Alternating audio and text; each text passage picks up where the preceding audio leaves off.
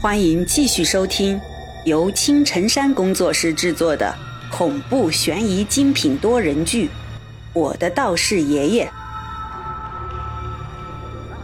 第十七章：打赌。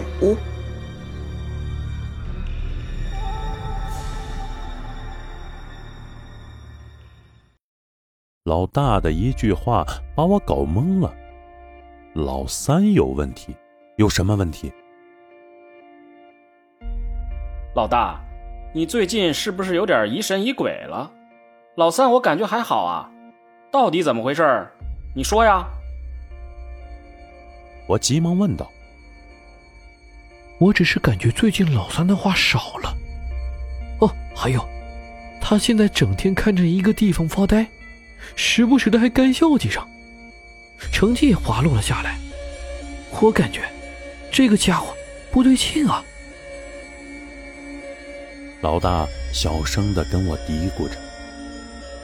听到这里，我不由得想笑。老三的成绩一直都不好，这又不是一天两天的事情了。成绩不好还好说，要是成绩好，那就是出轨了。哈哈哈，笑死我了！我当什么事儿呢？就这个呀？我看你是多心了。没事了，睡觉吧。我呵呵一笑，不以为然。哎呀，不是，你听我说啊。老大还是不死心。哎，老三人呢？就在这时，我发现老三的床上空荡荡的，不见人影。想来这货又是去通宵了吧？以后抽时间我得好好的说说这小子，老是这么下去可不行啊！一夜无话，第二天我们如常的上课，在课间操的时候，广播里又响起了教导主任那公鸭一般的嗓音：“喂 喂。”各位同学，请注意一下啊！课间操的时间到了，请所有的同学都到操场来集合。大家都到操场来集合了，课间操的时间到了，请大家都来操场集合。我们学校的学生都是来混日子的，所以基本到课间操的时间，都是去卫生间抽烟干嘛的。可是这一次。我感觉好像是有着什么事情要发生一般，心里莫名的有点慌乱起来。去往操场的路上，我遇到了钟丽，她笑着跟我点了点头，算是打了招呼了。可是她脸上依旧写满了担忧。我想到了昨天她跟我说的关于她闺蜜失踪的事情，这个事情搁谁身上？都不好受啊！喂，你听说了吗？三二班的孙艳丽死了。我昨天听我在派出所工作的小舅子说的。不会吧？不是说他转学了吗？就在这时，我路过两个学生的身边，他们这句无心的话，我倒是十分的感兴趣。老大和老三此时也慢慢的凑了过来。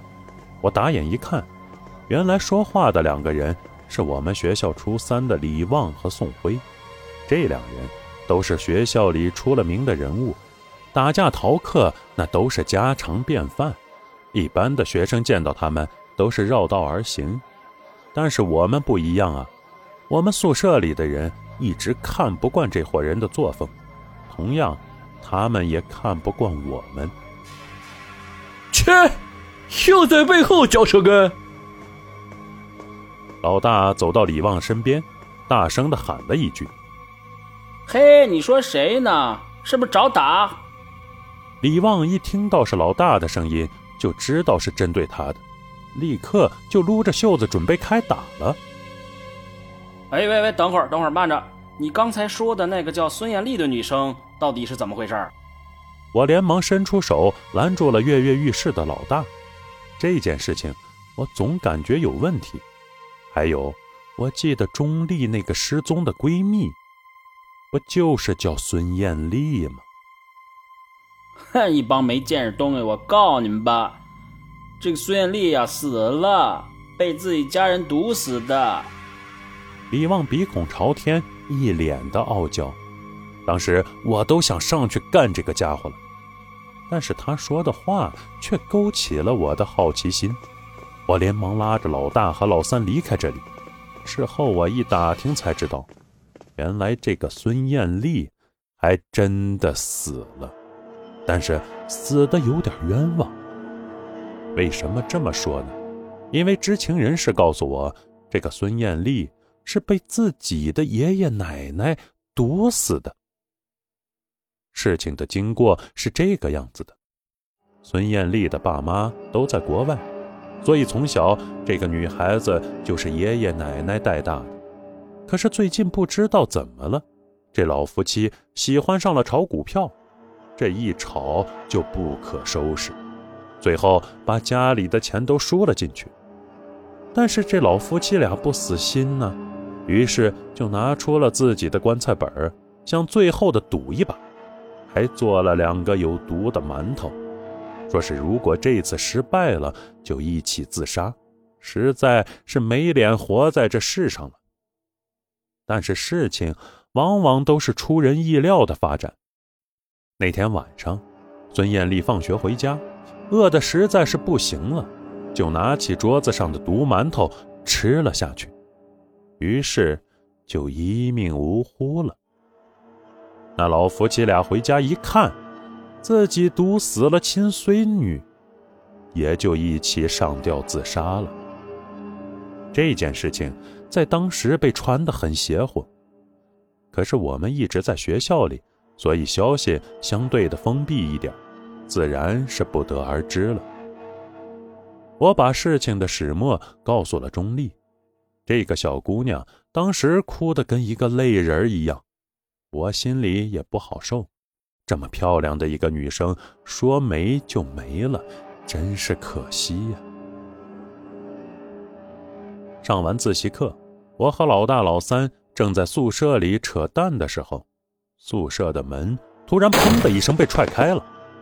只见李旺带着七八个小弟站在门口，指着我和老大说：“白天时候我就看你们不爽了，现在……”我是这里老大，你们要是不爽的话，我可以给你们一个机会，我们就来比一比谁胆大。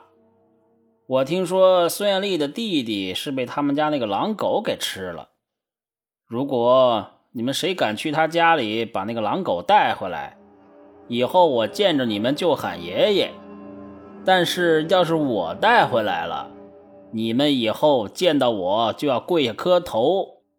一听到这话，当时我就来气了，这不明摆着欺负人吗？但是奈何对方人多啊，我们三个打不过。去就去，哎，谁不去谁就是怂包。老大嗷嗷叫着站了起来。好，一言为定，我们今晚就出发，你们可别落后了啊！李旺一听到老大答应了下来，立马就喝道：“老大！”我伸手想阻止老大，可是已经晚了。看着李旺那嚣张的笑，我总感觉这件事儿哪里不对劲儿啊。但是答应下来的事情不能反悔，要不然以后我们也不要在这个学校里混了。从小到大，我的胆子都不小。其实这件事。对于我们来说，也不见得是什么坏事。毕竟，如果赢了，以后在学校里那就可以横着走了。我看了看外面的夜色，此时天上没有一个星星，显得有点阴沉，看来是要下雨了。这个时间已经熄灯了，所有的学生基本都在宿舍里，只有那些出去通宵的不在。我和老大商量了一下，最后决定，等老师查完房之后，我们就出去。可是我想不到的是，这次的打赌，却发生了让我始料未及的恐怖事件。以上就是为各位播讲的第十七章内容。感谢各位的收听，欢迎您订阅、评论、转发本专辑，下集精彩继续。